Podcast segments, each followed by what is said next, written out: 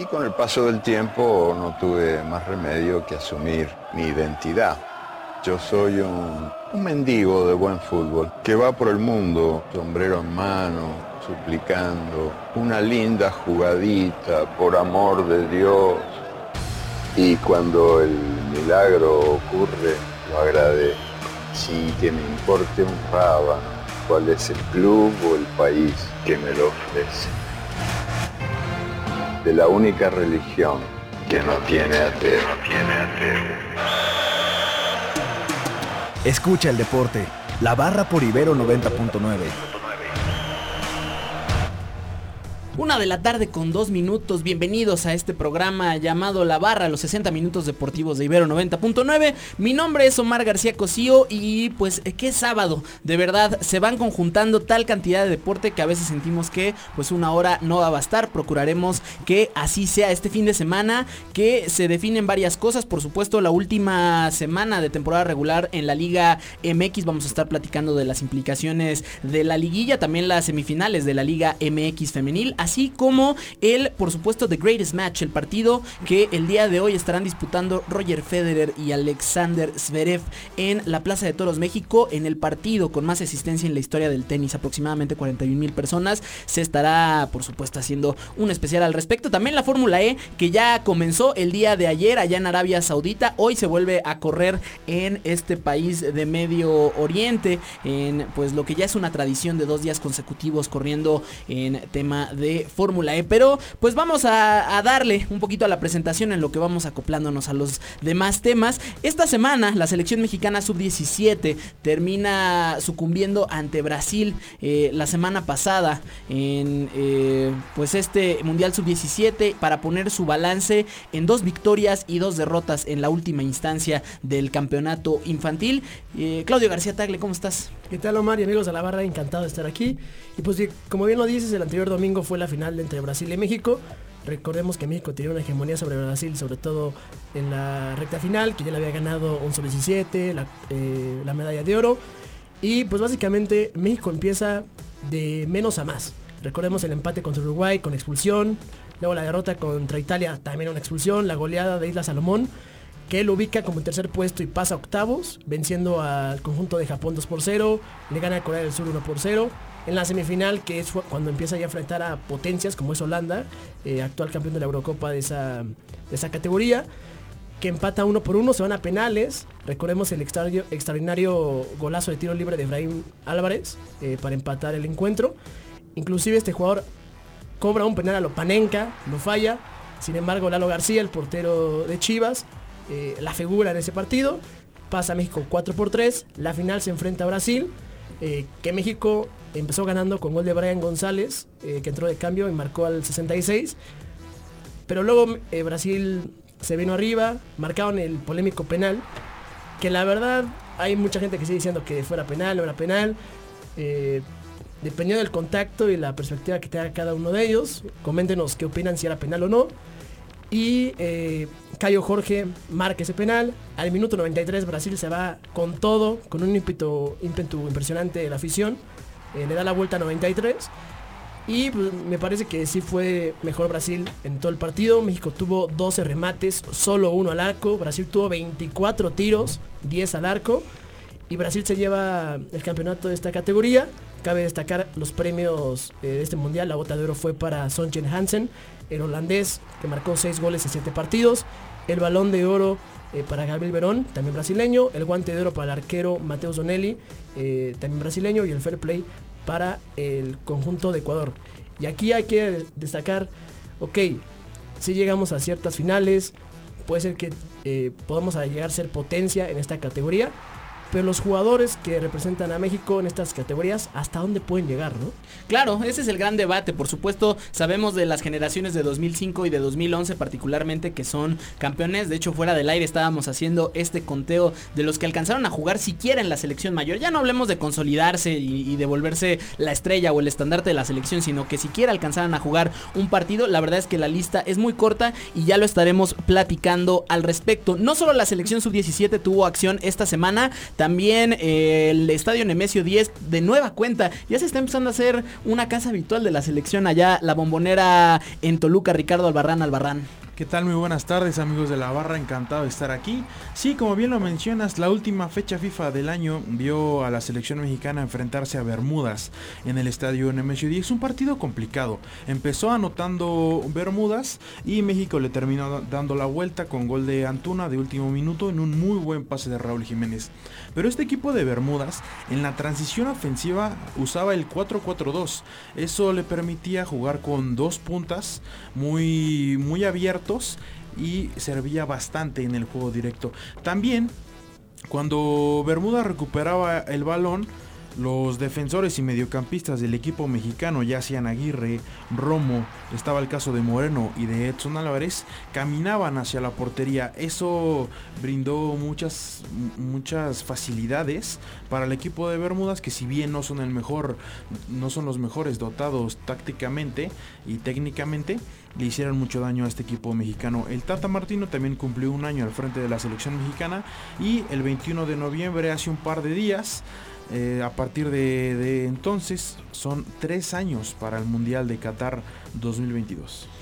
Wow, las fechas, como de verdad siempre que, que sucede esto, con lo, sobre todo con los mega eventos deportivos, hablemos de caso de Juegos Olímpicos y Copa del Mundo, eh, es muy chistoso cómo, va, cómo se va manejando el calendario, ¿no? De pronto parpadeas y dices, ya faltan, ya faltan tres años para que regrese la, la Copa del Mundo, ¿no? Y, y, es muy chistoso este fenómeno de la espera, que mientras más se acerca, más ansioso está uno y ya haciendo el conteo de los días, quizás la próxima vez que lo volvamos a mencionar, ya estemos a meses de poder decir ya de esta Copa del Mundo que tendrá como característica pues no solo la presencia en un país del mundo árabe, sino además por supuesto el tema de la temporada. Esto será en invierno. No solo esto, ya lo decíamos, pues el día de ayer Tijuana pierde 2-1 ante el conjunto de León y eso le abre la puerta. Primero ingresó al Morelia a la fiesta grande y ya solo queda un boleto para cuatro equipos. Los Rayados de Monterrey, los Pumas de la Universidad, el Pachuca y el conjunto de las Chivas que están a la espera de un milagro. Esto además en el contexto por supuesto todavía del deceso, del reciente deceso de Jorge Vergara al frente del, eh, del rebaño. Y pues eh, Jimmy Gómez y Luis Morales, pues se viene una última semana, sobre todo un último sábado bastante, pero bastante intenso. Jimmy Gómez Torres en ese orden, por favor. También, bueno, bien lo decías, el boleto está abierto para Chivas, sin embargo, no depende completamente del conjunto del rebaño. Si hoy Pachuca y Pumas empatan y Monterrey no le gana al Atlas, Chiv y Chivas gana, se estaría metiendo a la liguilla. Encima, si Monterrey gana y Chivas gana por diferencia de 4 ante el Veracruz, que además va a estar enfrentando a Carlos Salcido en su último partido, Chivas estaría dentro de la liguilla, una temporada que empieza catastrófica. A mediados de temporada, la verdad sigue un poco catastrófica. Pero en el último tramo de la liga parece que el efecto Peláez afectó por completo al rebaño. Creo que traen mucha actitud con lo que pasó con Jorge Vergara. Esperemos esta noche se pueda se pueda dar el milagro. Mañana temprano será la misa en honor a Jorge Vergara y ahí mismo en el estadio Akron, que es ya ahora. Entonces, veremos qué sucede. Claro, efectivamente, Jimmy, así como lo mencionas, actualmente el Chivas ahorita no está este, catalogado, le faltan ciertos puntos para pasar a la liguilla. Sin embargo, esto del tema de Jorge Vergara, la semana pasada dejó a todos los aficionados del fútbol aquí en México, o más bien en el mundo del deporte, ya que falleció. Sin embargo, su hijo Amaury Vergara tomará este la presidencia ejecutiva. Además de que hay que recordar que también han, pasado 26 técnicos dentro del club Chivas. Este, entre ellos ahorita este, Luis Fernando Tenes, el que actualmente está dirigiendo al equipo. Sin embargo, también creo que así como lo mencionas, el Chivas está súper con todas las ganas para ganar y, y qué mejor rendirle un tributo a Jorge Vergara ganando o pasando a la liguilla, ya que anteriormente también este, lo que buscaba Jorge Vergara anteriormente era de que el Chivas compitiera con grandes equipos de la Unión Europea. Eso era lo que quería que el Chivas estuviera compitiendo en ello. Ahora sí que hay que esperar y ver qué pasa en esta semana. Pues sí, un asunto bastante interesante el caso de Amauri Vergara, que si bien ya se había hecho con la posición como tal de alto jerarca de las Chivas, pues por supuesto siempre estaba la sombra del padre por ahí. Vámonos a escuchar la primera canción de este sábado para regresar a presentar a Iván Pérez, el mister que ya está con nosotros en cabina, por supuesto, como todos los sábados, porque en el contexto de este The Greatest Match, que es este evento amistoso y que es una serie de cotejos de cinco partidos en seis países, eh, todos latinoamericanos, ya se pasó por Chile, ahí por ahí Buenos Aires, también Colombia, eh, presente en este, en este serial entre Zverev y Roger Federer. Vamos a platicar un poquito de cómo un atleta puede construir su carrera a partir de la firmeza mental, uno de los comunes denominadores para los bien llamados GOATs, que es el acrónimo en inglés para Greatest of All Time o los mejores de todos los tiempos. Y precisamente vamos a escuchar una canción que pues ha rondado la, los grupos de aficionados del suizo. Esta canción se llama Play It Again Roger. Es una canción que tiene un poco de tinte folk. Ya la estarán escuchando en la que se habla pues de su majestad, ni más ni menos. Regresamos aquí a la barra por Ibero 90.9.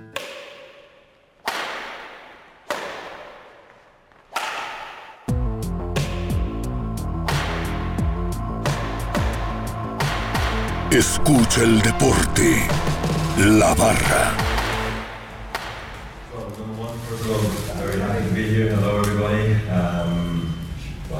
Been to Mexico a long time ago as a, as a junior, um, but never as a, a professional tennis player. So um, I wanted to go to new countries, and uh, Mexico was definitely one I wanted to do. Um, we found great people who could run the event here. Um, I even in a break the, the world record for the biggest attendance ever for a tennis game. Uh, how can you not get excited about that? And uh, yeah, I'm very happy that it's uh, the night tonight here in Mexico City. Um, I've heard a lot, of course, about this country. Um, so uh, yeah, I, I can't wait, and I'm beyond excited. So thanks for having me. La voz que estábamos escuchando hace un momento le pertenece a su majestad a Roger Federer, quien estaba diciendo que está muy contento de poder finalmente regresar a México. Hay que recordar que él llegó a nuestro país en eh, hace unos años ya, prácticamente casi un cuarto de siglo, en 1996, hace 23 años, cuando su majestad todavía tenía 15 años y faltaba mucho para que el mundo conociera la bandera suiza como la que la que ondeaba más alto en el circuito del ATP. Decía que eh, pues estaba muy contento de venir a México, que los factores finalmente se dieron para la organización. Hay que destacar que a los eventos de México eh, es complicado por su tema de agenda. Hay que recordar que el abierto mexicano de tenis se juega en las mismas fechas que en Dubai, eh, el abierto de allá, que si bien tienen la misma denominación de ATP 500, eh, pues hay circunstancias que a Roger Federer pues lo comprometen un poco. El más importante es que su familia vive allá. Entonces, lo mencionaba también en la conferencia de prensa hace un ratito, en la que pues de- decía, es que me ponen en contra la espalda y la pared. No es que no quiera venir a México, es un país que me parece lindo, que tiene una gran afición, y lo estaba platicando, ¿no? 41 mil personas dentro de una cancha de tenis, un hecho inédito, pero pues eh, por una parte, pues eh, esta circunstancia de poder pasar una semana cercano a su familia y pues por supuesto también, hay que decirlo con sus letras, la bolsa que se reparte en Dubai pues es mucho mayor a la que se aspira aquí en el Abierto Mexicano de Tenis. Y ahora sí, para presentar la sección del Mister con nuestro querido Iván Pérez. ¿Cómo estás, mi querido Iván? Hola, ¿cómo estás Omar? A todos nuestros radioescuchas. Así es, pues hoy, este partido de, exhibición, decir que además de, la bolsa tiene un contrato garantizado con Dubai Roger Federer, entonces no es tan fácil romperlo, ¿no? Porque bueno, está ahí ese acuerdo económico, además de la bolsa que ya tiene eh, en caso de que gane, ¿no? Lo cual no es poca cosa también, como bien lo dices, ¿no? Y eh, esta semana en el, en el Mister.info lo que publicamos fue un, tratamos de hacer una especie de una radiografía eh, mental de, de Roger Federer, de cómo piensa, qué intenta hacer, un perfil de su mentalidad, ¿no? Es decir, cómo se construye la mente de, de un número uno del mundo, ¿no? Y para ello hablamos con dos extenistas sudamericanos que figuraron eh, en su momento a principios de, los años 2000. Uno de ellos es Guillermo el Mago Coria, que fue finalista en, en Roland Garros.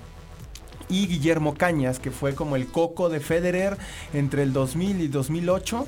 eh, cuando más eh, dominaba Federer, siempre estaba Cañas y, le ganaba en alguna de las series, ¿no? Y era curioso porque Cañas al siguiente partido perdía y todo, todo el mundo decíamos, bueno, pues solo vino, ganó Federer y, se fue a casa, ¿no? Pero bueno, la pregunta es por qué Federer es así, ¿no? Quizá algo es una, una pregunta muy sencilla, ¿no?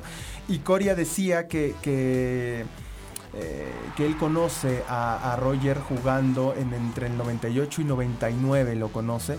Y él mismo en, un poco de tono de burla decía, imagínate qué mal veía o qué mal veo el tenis, que yo pensaba, este chico jamás va a ser un número uno del mundo, ¿no? No va a ser número uno y no solo eso, ¿no? Dije que era malísimo, ¿no? Que no le Ups. sabía dar de revés, ¿no?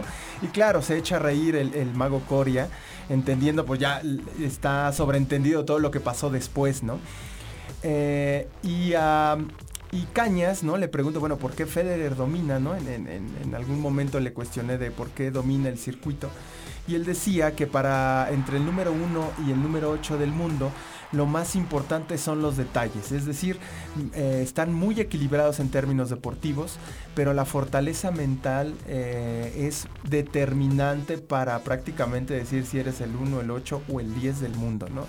Em, consultamos también a un especialista de, tenis en términos psicológicos, ¿no? Y, habla, él habla un poco sobre el, el aspecto de focalizar objetivos a corto plazo, es decir, em, ir punto a punto, ¿no? Eh, partido a partido esta parte, ¿no? Porque mucho, eh, eh, él, él habla que muchos de los tenistas lo que hacen es que, bueno, pues tienen un mal punto y se desconcentran, ¿no? Y dicen, bueno, ya mi plan no salió, no funcionó. Y lo que hace muy bien Roger es, terminé el punto, se acabó, ¿no? Y lo gané o lo perdí. Y bueno, voy al siguiente punto, ¿no? Y esta parte que, que insisto, es, es ir entrenando inclusive eh, la mentalidad en saber, bueno, pues así funciono, así opero y así es como doy mejores resultados, ¿no? Y, de alguna manera hace unos dos o tres años Federer dijo, bueno, yo ya no entreno, eh, digamos, el tema mental como desde hace 15 años, ¿no? Eh, y porque, bueno, se, se se vuelve un tema automático, ¿no? Claro, en términos de, de saber exactamente, volverse un hábito, el decir cómo voy a entrenar, ¿no? Es un poco etéreo esto hablar de la mente, ¿no? Porque al final del día no hay una receta, no hay una fórmula, no hay teorías, ¿no?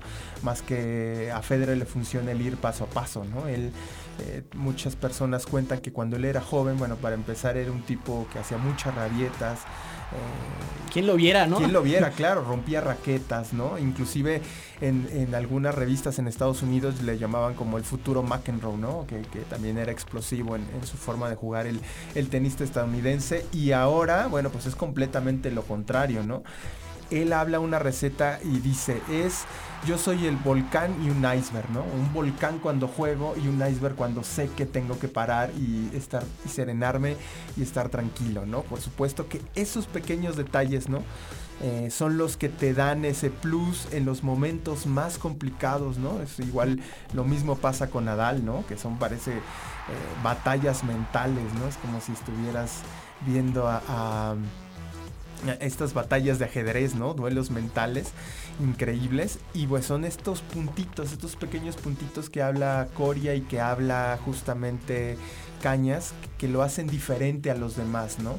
Que lo hace ser un tenista que sobrepasa absolutamente todo, ¿no? Y es un tipo muy tranquilo, ¿no? Tuve la oportunidad de, verlo en, algunos Juegos Olímpicos a Federer, su concentración, ¿no? Le pueden gritar de todo y él no lo sacan de lo que está pensando, de lo que está planeando. Tiene un plan de juego y lo sigue, ¿no? Es decir, podemos tener tenistas extraordinarios porque entrenando te da la habilidad, ¿no? Y eso puedes estar una y mil veces y en algún momento lo vas a conseguir. Pero el tener la preparación mental, ¿no? El hábito de saber que tienes que ir paso a paso, no cualquiera lo consigue, ¿no? Tampoco es sencillo. Estoy, completamente de acuerdo y creo que la verdad explica mucho de la magia de Federer y me llama mucho la atención este asunto entre el 1 y el 8, ¿no? Y quiero trasladarlo a otro ejemplo, eh, no, por, no porque tuviera más relevancia o no, sino porque creo que es un paralelismo importante.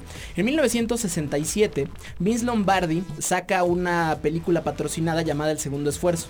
Second Effort, ¿no? Que es una de sus grandes filosofías en la que hacía un símil, de hecho era un entrenamiento de ventas. Esa, esta, es un cortometraje de 20 minutos en la que explica a un vendedor, se supone en una circunstancia muy sesentera de los Estados Unidos, así como el know-how de cómo se construye un equipo campeón. Y decía eso, todos los equipos de la NFL están eh, equiparables en habilidad, en constitución física de todos, pero es quien tiene la firmeza mental el que gana el partido. Y también habla de estos procesos, habla de firmeza mental, habla de una serie de circunstancias y creo que de vuelta es un común denominador. O sea, cuando, cuando pensamos en Tiger Woods, cuando pensamos en Michael Jordan, cuando pensamos en Roger Federer, cuando pensamos Ali. en Muhammad Ali, por supuesto, en Lewis Hamilton, o sea, por, por mencionar eh, diversos, diversos atletas, creo que ese es el común denominador. Todos tienen una firmeza mental en la que no se terminan por desquiciar ellos mismos. Y lo de seguir el plan de juego creo que es vital, porque a veces el primer error te saca de concentración y es como vamos a cambiar el plan y, una de las maravillas de Federer es precisamente que lo aguanta aún que le pueda costar el partido. Sí, por supuesto, y al final es eh, en parte del deporte es ganar o perder, ¿no? Y en esto, y él lo entiende muy bien, que no siempre va a ganar. Eh, y, una de las, de las cuestiones que Federer eh, comenta y platica es cuando yo entendí que podía perder y no ser invencible, ¿no? Eh, es cuando se vuelve el mejor del mundo y domina por cuatro años, siendo del 2004 al 2008 jamás dejó de ser número uno y después lo deja de ser, entra el periodo, el imperio de Nadal y de todos modos se sigue intercalando entre el número uno, ¿no? ¿Cuánto tiempo lleva a preparar la mente? Los especialistas dicen que entre dos y tres años cuesta cuando entras al alto rendimiento a estar ya eh, teniendo una estabilidad, digamos, emocional. Te cuesta un poquito, eh, a lo mejor en algunos detalles, pero ese es como el periodo medio que podemos decir que un, deportista ha logrado entrenar o saber hacia dónde están sus límites este, mentales, ¿no? E, ese es como el, el periodo que dice la ciencia en alto rendimiento y me parece que, bueno, Federer lo ha extendido muchísimo, ¿no? Y, entendemos lo que es sí por su calidad, sí por su elegancia. Eh, sí por su nivel de juego, por supuesto, pero sobre todo por eh, la capacidad de reponerse, ¿no? Igual que Nadal, ¿no? Creo que Nadal también es un ejemplo extraordinario, digo, este no es el caso, pero ambos son lecciones de, pues bueno, se consideran eh, vamos a decirlo entre comillas, ¿no? Seres humanos, ¿no? En términos de no son, no se miran más que los demás, ¿no? Eh, o, no lo expresan así, o sea, es decir, jamás vas a escuchar un comentario tipo Slatan, ¿no? Este, hoy, a ellos dos, ¿no? Hoy, de hecho, en la conferencia de prensa, un, compañero periodista le preguntaba, ¿por qué eres eterno, Roger Federer? Y, justo la primera reacción de Federer es como, no, no soy eterno, soy como cualquier otra persona, ¿no? Entonces llama, llama mucho la atención esa, e, esa humildad cuando ves un tipo que lleva 20 años en el profesionalismo y 15 años siendo uno de los mejores tenistas y que además el legado que va a dejar es, ya incuestionable, ¿no? Sí, sí, ahora ya eh, se le considera el mejor de todos los tiempos, no quiero ver en 30 años eh, los monumentos que va a tener, ¿no? Porque además ha dejado un legado desde fundación, eh, un tema de apoyo a jugadores, ¿no? Por supuesto que también tiene la capacidad él de reinventarse, ¿no? Que eso es fundamental. una de las cosas que dicen los especialistas sobre Federer, que lo dice Cañas y me lo dice Cories, él siempre vemos que se está preguntando qué puede ser mejor, ¿no? Ya eres el número uno y pues quizá lo más cómodo es quedarte ahí, ¿no? Y, mirar a todos eh, pues hacia abajo, ¿no? Porque al final eso es verdad. Pero lo que él hace es preguntarse, ¿y ahora qué puedo hacer? Para ser mejor. Y cuando tienes esa mentalidad de intentarlo una u otra vez y siempre estarte cuestionando qué puedes hacer mejor, en qué fallaste, pues lo más probable es que, algunas ocasiones no te salgan las cosas, pero muchas otras sí, ¿no? Y él dice una frase, yo, yo he aprendido de los fracasos y me parece que eso también es extraordinario, ¿no? El fracaso como un estímulo para ser el mejor. Sí, que insisto, también de nueva cuenta eh, podemos encontrar frases comunes entre todos estos grandes atletas que estamos diciendo justo que es eh, Michael Jordan decía que la razón por la que había sido exitoso es porque había fracasado. Exactamente. Entonces, Federer es extraordinario y bueno, enfrente tiene un joven, ¿no? Que está destacando, que le falta muchísimo, como es Pero bueno, va a ser un partido entretenido, ¿no? Digo, no, no, ojalá. Hay que entenderlo un así. ritmo así, claro, por supuesto, ¿no? Eh, pues la organización, solo un, dato estábamos sacando en el Mister, cuánto es lo que va a dejar este partido, ¿no? Solo por venta de boletos, 190 millones de pesos. ¡Ah! No, pues ya los quisiéramos todos, ¿no? Un, sábado por la tarde. Sí, ¿no? Para ir a a tomar la chela o a comer, 190 millones de pesos. 190 millones de pesos. Pues con asientos en las primeras filas de desde 7500 pesos, entonces bueno, pues eso cuesta.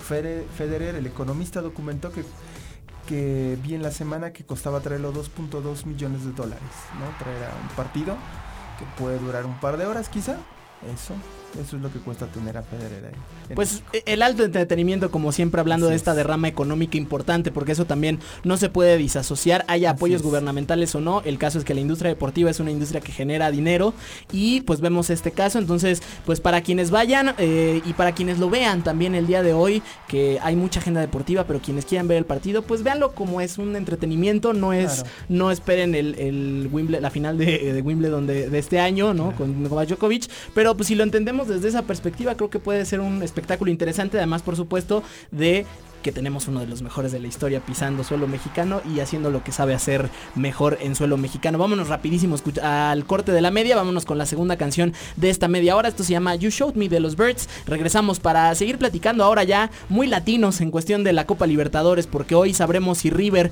viaja de nueva cuenta al Mundial de Clubes o lo hará Flamengo, un conjunto brasileño que tiene una deuda por ahí bastante importante con su afición. Escucha el deporte. La barra. Banderolas, no puedes ingresar con correas, incluso no puedes entrar con lentes de sol a los estadios. Es por eso que la final de la Copa Libertadores, que va a ser el sábado 23 en el Estadio Monumental de Lima, eh, estaba prohibido lo que vayan la barra de Flamengo y la barra del equipo de Chile. No le iban a dejar ingresar las banderolas, no podían ir con instrumentos. Y entonces, pues, este, ante esta necesidad pues que es un evento internacional, la Comisión Nacional contra la Violencia en Espectáculos Deportivos, de la cual yo soy secretario técnico, hemos sesionado el día miércoles y hemos decidido, en virtud a la naturaleza excepcional, internacional, muy aparte que estos organizadores, que es la Comebol, está trayendo 800 agentes de seguridad especializada en el tema de seguridad, se les va a permitir el ingreso para esta final de Copa Libertadores de instrumentos, de banderolas, eh, también este, va a haber algunas activaciones, lo cual es, es, algo novedoso porque en Perú, como ya les dije, está prohibido. ¿no? Eh, se estila a otorgar estos permisos a ningún equipo, ni siquiera a la selección peruana. Con la selección peruana cuando jugó con Uruguay le prohibieron que ingresen banderolas, que ingresen bombos. Eh, en buena cuenta, eh, estas restricciones ¿no? responden a una, medidas represivas que en lo particular creemos que no son la solución, pues que están destinadas a fracasar. En Argentina tenemos 24 jurisdicciones, 24 provincias y la ciudad de Buenos Aires que es autónoma. Son 24 policías, 24 eh, leyes provinciales. Las provincias en Argentina son anteriores al país. Digamos, Santa Fe se fundó 300 años antes que la Argentina, que, se independiza en, en 1810. Antes existían las provincias, las provincias unidas del Río de la Plata. Me lo dijo un, ministro de seguridad de una provincia cuando yo fui desde la nación a querer trabajar. Me dijo, las provincias existen antes que la nación. Me marcó el territorio de decir, acá se hace lo que nosotros queremos. Pero, ¿cómo se hace para trabajar con 24 jurisdicciones, con 24 provincias, 24 estados distintos? Siendo de lo más grande a lo más chico. a los pocos días de asumir, me llamó el presidente de la Nación a, mi teléfono, nunca había hablado con él. Estando en un área como, la como es la del fútbol, pasan estas cosas, donde un presidente te llama y me dijo algo, empiecen los cambios en Boca y River. Porque si las cosas funcionan en Boca y River, los demás clubes, las demás provincias van a ir queriendo ser parecidos a ellos.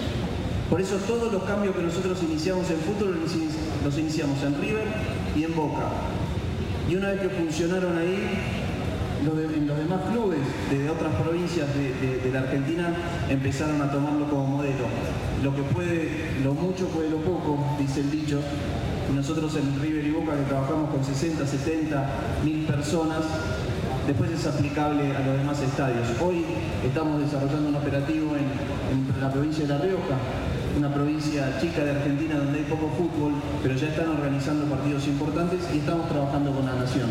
Hay que trabajar con humildad, hay que trabajar con mucho diálogo, hay que trabajar entendiendo que uno no se las sabe todas, que siempre aprende y que las cosas no se imponen, no se imponen a la fuerza, sino se, se contagian.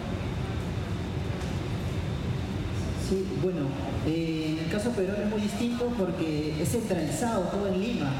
¿no? en las provincias de Perú, en los, estadios no se llega a más de 4.000 ni de 3.000. En cambio, en los clubes que son de Lima, que es Alianza Lima, Universitario de Deportes, hasta Sporting Cristal, ellos sí convocan a bastante gente. Y como están en Lima, están bajo la jurisdicción de la policía de Lima, que es la UCE, Unidad de Servicios Especiales.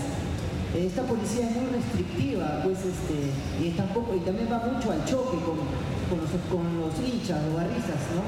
Todavía no está el mensaje de que tenemos que involucrarlos a ellos, es que de verdad queremos cambiar, tenemos que trabajar con ellos, ¿no?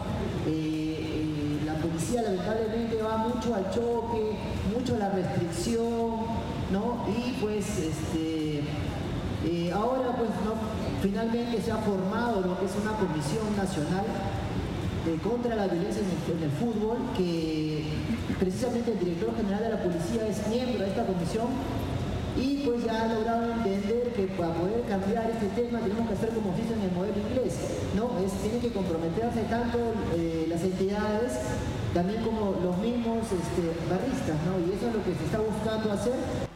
Creo que ayuda mucho la idea de tener un estadio municipal cuando los estadios son de los clubes es bastante más difícil poder meterse, porque son entidades privadas de naturaleza jurídica privada. Cuando el Estado eh, es dueño del, del, estadio es, es, más sencillo. Pero en Argentina se da una paradoja. Como hoy les comentaba, los estadios en la Argentina son de la prehistoria. Están, la tecnología no existe. Eh, la infraestructura es muy mala, recién solamente se renovaron para el Mundial 78, hace 40 años, se renovaron hace 40 años. Por ejemplo, en la ciudad de La Plata se construyó un estadio hace unos años, el Estadio Único de La Plata, un estadio parecido al que, al que estamos hoy acá, muy lindo realmente, y no se usa, se usa para recitales. La Plata tiene dos clubes que es Gimnasia Esgrima de La Plata, que hoy Maradona es técnico, y Estudiantes de La Plata. El estadio de Gimnasia Esgrima de La Plata tiene más de 100 años, es monumento histórico. Y Gimnasia quiere jugar en su estadio. Estudiantes de La Plata. Esto que estamos escuchando son eh, tanto Guillermo Madero, quien es el director del Departamento de Seguridad en Eventos Futbolísticos del Ministerio eh, de Seguridad en Argentina, es funcionario de allá del, país pampero, y... Eh, Cristóbal González, quien es representante del Instituto Peruano del Deporte. Esto en medio de una disertación en la que estuvimos platicando con ellos acerca de las, medidas de seguridad para la final de la Copa Libertadores. Por eso lo traemos el día de hoy a esta mesa, porque llama mucho la atención, por una parte, eh, este programa que implementa eh, Guillermo Madero, quien además por circunstancias eh, de, estas, de estas vueltas locas que da la vida, está emparentado con la familia Madero, de, de la que proviene Francisco y Madero, uno de los próceres de la Revolución Mexicana y que, que estuvimos platicando al respecto de, de, cómo termina un hermano en Argentina, un hermano en México y bueno, pues ya toda esta descendencia, pues estuvimos platicando porque él impone o él desarrolla un programa que se llama Tribuna Segura. Este programa en qué consiste? Este... Eh, esto inicia alrededor de 2016-2017 con diversas pruebas. Esto se hace sin, sin, un solo peso en presupuesto, en la que encontraban que había muchos problemas, sobre todo con el ingreso de las barras, porque no había revisión, estas, eh, estas requisas que se hace afuera de los estadios, a quien haya tenido la oportunidad, pues en la que el policía pues palpa que no traigas elementos prohibidos, ¿no? Armas, eh, por supuesto pirotecnia, circunstancias, circunstancias de este tipo. Entonces, eh, para hacerlo, construyó un programa en el que a partir de ahora y, y, ya cualquiera que vaya a un eh, espectáculo futbolístico en la Argentina tiene que tener una identificación oficial. Esta identificación oficial está comparada con un software en la que a través del número, digamos que, que tiene todo como una especie de CURP, que allá en, en, Sudamérica se utiliza un número de cédula, un número de identidad. DNI. Exacto, el DNI, exactamente. Entonces, a partir de este DNI se implementa para ver si tienes antecedentes penales y en caso de que los tengas, pues eres capturado. Alrededor de 200 personas han sido ya eh, detenidas, eh, buscadas por la Interpol. O sea, un poquito como el rollo, y lo platicaba Guillermo, que era como el secreto de sus ojos, ¿no? Que el tipo puede cambiar de todo, menos de pasión, ¿no? Y al final, eh, en, en, la película también, quien la haya podido ver, Oscar del 2009, a Mejor Película Extranjera, pues el villano de la película lo capturan en un estadio de fútbol precisamente. Entonces, un poquito haciendo ahí el paralelismo.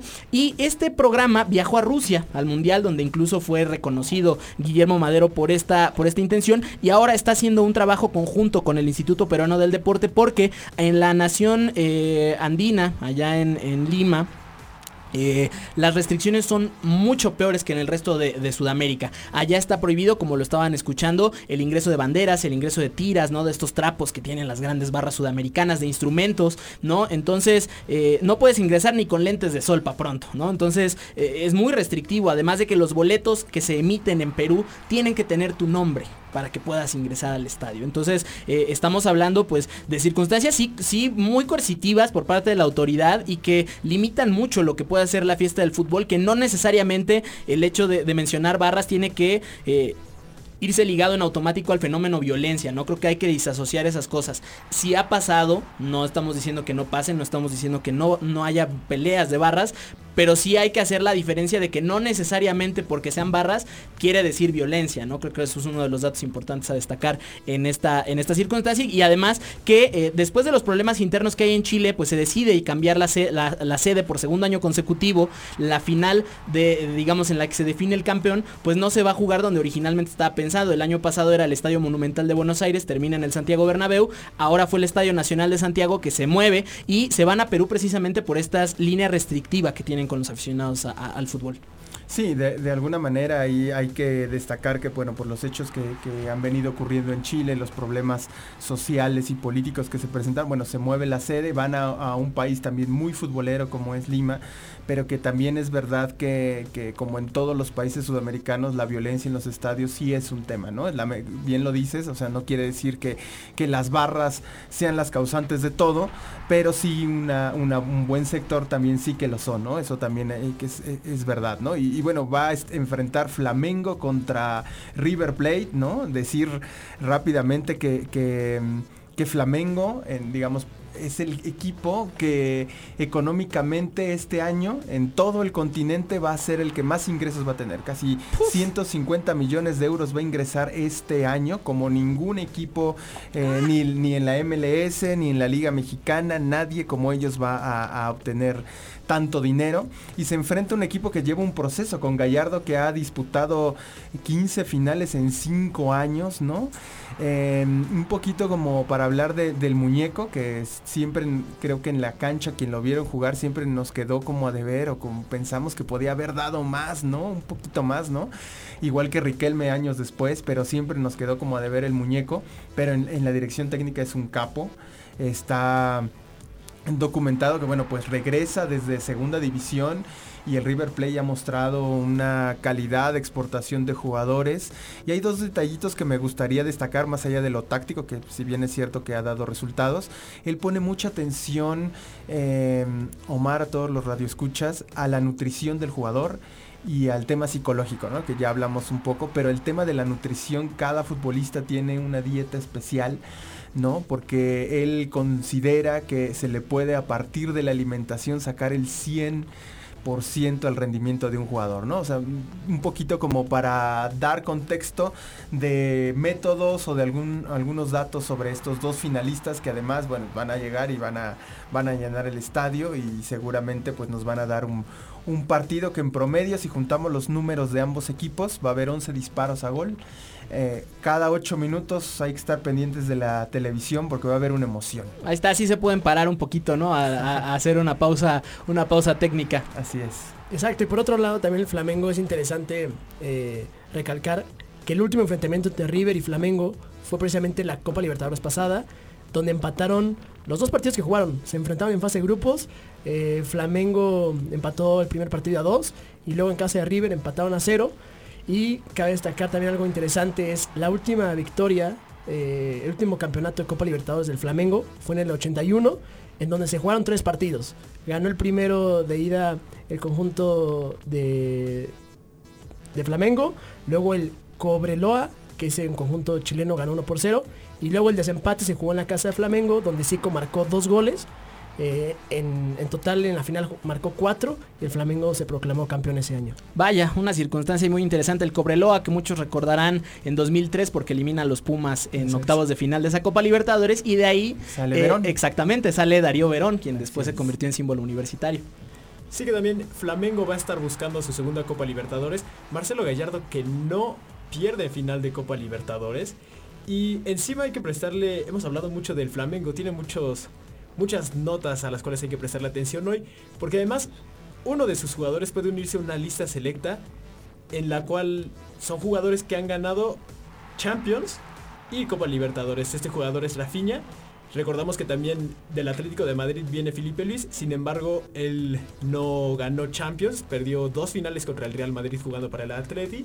Entonces habrá que prestar atención también a lo que haga Rafinha y Felipe Luis, que por supuesto son una dupla que si bien Rafinha no atrae muchos reflectores, son dos jugadores que hicieron muy buenas cosas en Europa, que han venido trabajando toda su carrera muy bien y que siempre nos regalan buen fútbol.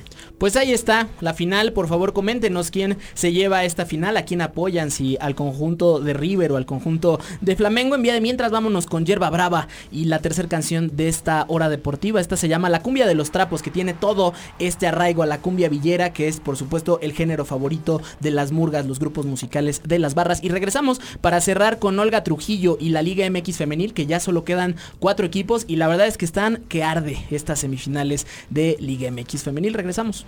Esto que escuchamos es Hierba Brava, la cumbia de los trapos, que insisto, nos trae pues muy a colación toda esta sensación sudamericana que el día de hoy tiene pues su clímax. No hay un partido más importante en el fútbol de Conmebol a nivel de clubes que la final de la Copa Libertadores. Pero para cerrar ya este programa ya tenemos a nuestra querida Olga Trujillo en la línea para platicar pues de estos últimos cuatro conjuntos que quedan como siempre los equipos regios llevando pues la estafeta importante en la Liga MX femenil. ¿Cómo estás, Olga?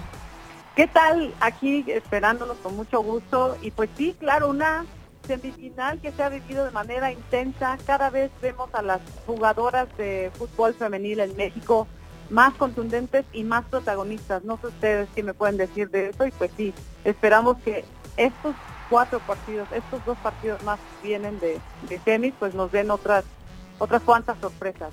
Pues sí, por una parte el conjunto de Pachuca que le gana 3-1 al conjunto de Tigres y América y Monterrey en un empate a 2 que al conjunto Crema le sabe más a derrota, ¿no Iván?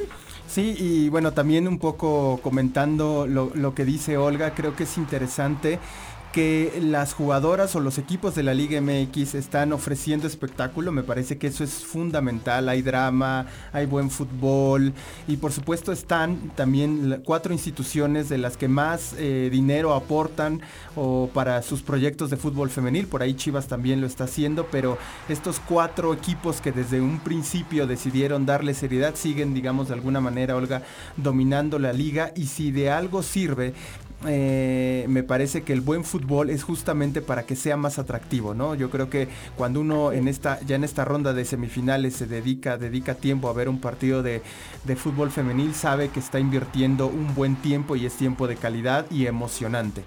Así es, y yo creo que los aficionados también se han ido dando cuenta, los que han comenzado a seguir la liga desde un inicio, pues que sí, son precisamente los equipos que más le han invertido y que más dedicación le han tenido, por decirlo así, a las jugadoras, a tenerles clubes donde se, puedan sentir un poco más eh, seguras a la hora de la práctica, del entrenamiento, etcétera, etcétera. Sí, todavía deben tener sus fallas, pero es cierto que ya hay protagonistas que han dado de qué hablar en otras palestras. Está, por ejemplo, Katy Martínez de Tigres, que fue la una de las mujeres más poderosas por Forbes en 2019. Está Desiree Montibay, que hizo historia en este pues sí, como goleadora en esta apertura 2019, que además este, pues ella ha dicho, por ejemplo, renunciar, renuncia a la maternidad por no, porque dice si yo hubiera decidido ser madre hace dos años, eso da ventaja, ¿no? Entonces hay perspectivas de mujeres que nos están dando también muchos roles eh, de qué hablar. Está Pachuca que quiere hacer eh, historia con un, que quiere un primer título y tiene protagonistas como Mónica Ocampo, como la misma goleadora eh, que está acompañando en la delantera a, a Mónica Ocampo con Lisbeth Ángeles Viri Salazar con 17 goles igual que decidimos Ibáez, pero eh, está Eva Espejo, ¿no? Detrás de todas ellas. Y está el América que también busca ganarse otro campeonato y que bueno, está con la motivación de la historia de, eh, de, de la chica que falleció, Diana González. Entonces hay muchas cosas que nos han ido contando una historia del desarrollo del fútbol femenil en México, más allá de los números y luego más allá de cómo se ha ido dando estas nuevas generaciones, ¿no? La- está también Daniela Espinosa en el América, que tiene 20 años y, y cada y digamos que el América le reza, digamos, para que meta los goles porque ella se puede cargar al equipo completo. Son muchas historias que se están juntando y que eso van haciendo eh, crecer la afición, crecer todo este interés por un fútbol pues que surgió al vapor, sabemos que en ocho meses se formó esta liga, pero que ahora tenemos eh, muchas, mu- temas, temas y temas eh, de qué hablar y que nos pueden dejar claro que esto va avanzando. Y decir, eh, Olga Omar, eh, que este, después de los cuartos de final, la liga femenil llegó a 2 millones de asistentes a sus estadios desde que se inaugura el torneo de liga en, verano del 2017. Y bueno, pues ya, ya se rebasaron los 2 millones de, asistentes, lo cual no me parece poca cosa. Y quien duda de que puede haber mercado, pues ahí está ese dato para respaldar, que puede ser también un- una industria, un buen negocio, sobre todo para que ellas tengan, insisto, y lo hemos insistido en este programa, mejores condiciones laborales y condiciones para que se haga eh, la práctica profesional con dignidad y con lo básico. Así es, y también, bueno, si unimos, eh, sabemos que el fútbol es un deporte global y precisamente esta semana surgió un estudio de Nielsen Sports, tú sigues mucho a, a esta encuestadora o bueno, a esta casa de investigación, eh, Iván, y Sí. revela que uno de cada cinco adultos en Reino Unido se considera fan del fútbol femenino. Y eso representó un aumento del 60% en los últimos dos años. Estamos hablando de que sí, mediáticamente también se está creciendo muchísimo. Y pues bueno, yo creo que esto en México sabemos que, que viene bien. Venimos, vamos a ver eh, mañana el partido contra de las Tigres contra Pachuca. Por supuesto, Tigres tiene que remontar ese 3-1 que fue también eh, cardíaco. Iba ganando Tigres por un gol y de repente, pues sí, dos goles más de Lisbeth eh, Ángeles dejaron ahí en la lona Tigres, van a tener que ir a su casa, es difícil, sí, pero pues mañana lo vamos a ver a las 5 de la tarde y el lunes también a las 8 de la noche pues está esta, este partido también intenso entre Monterrey América que quedó en empate igual con una remontada y pues bueno, América y Tigres como sea pues ya tienen eh, ya saben cómo disfrutar un campeonato, pero Monterrey y Pachuca pues están con todo, ¿no? Monterrey realmente han sido líderes de to- en toda la apertura 2019 de la tabla general y pues no creo que, que, que vaya a ser fácil para el América. No sé ustedes cómo lo ven ese encuentro. Pues sí, la verdad, dos, dos encuentros bastante intensos. Además, como bien lo, mencionan, y, y no quiero sonar repetitivo, pero sí, los cuatro proyectos eh, fundamentales, ¿no? Digamos, los pilares que, que en este periodo de, de arranque, pues son los que con más énfasis han puesto al esfuerzo del deporte femenil. Mi querida Olga, muchísimas gracias. Se nos está acabando el tiempo. donde te podemos escuchar, eh, seguir en redes sociales rapidísimo? Ya la próxima semana estaremos platicando, por supuesto, de la gran final. Así es, en Diosas Olímpicas, síganos, vamos a estar eh, hablando de estos encuentros y pues ojalá que ahí nos den sus comentarios para también saber qué otros temas les interesan. Por supuesto, pues muchísimas gracias. Ella fue Olga Trujillo en esta sección de Diosas Olímpicas. Y ahora sí, se nos acabó el tiempo, mi querido Claudio. Antes de irnos, nada más, saludos a quienes nos estuvieron escuchando. Muchas gracias. Un saluditos a Cuauhtémoc y Miguel Ángel Lara, también a Conan, Ángel Guevara, Eddie 1632, Jaudini, Armando Gómez, Eduardo Beltrán y Denub. Saluditos, abrazo de gol para ellos. Pues ahí está, un abrazo de gol, abrazo también de set match y game, ¿no? Porque traemos la fiebre el día de hoy de tenis. Muchísimas gracias a nombre del equipo de la barra, Ricardo Albarrán, Claudio García Tagle, Jimmy Gómez Torres, Luis Morales, Iván Pérez, el Mister, un servidor Omar García Cosío. Nos escuchamos el día de mañana a las 9 de la mañana para ver todo lo que ha sucedido y sobre todo a darle a la Fórmula E que ya comenzó. Eh, pues que los dioses del balón, la pelota y la raqueta repartan suerte.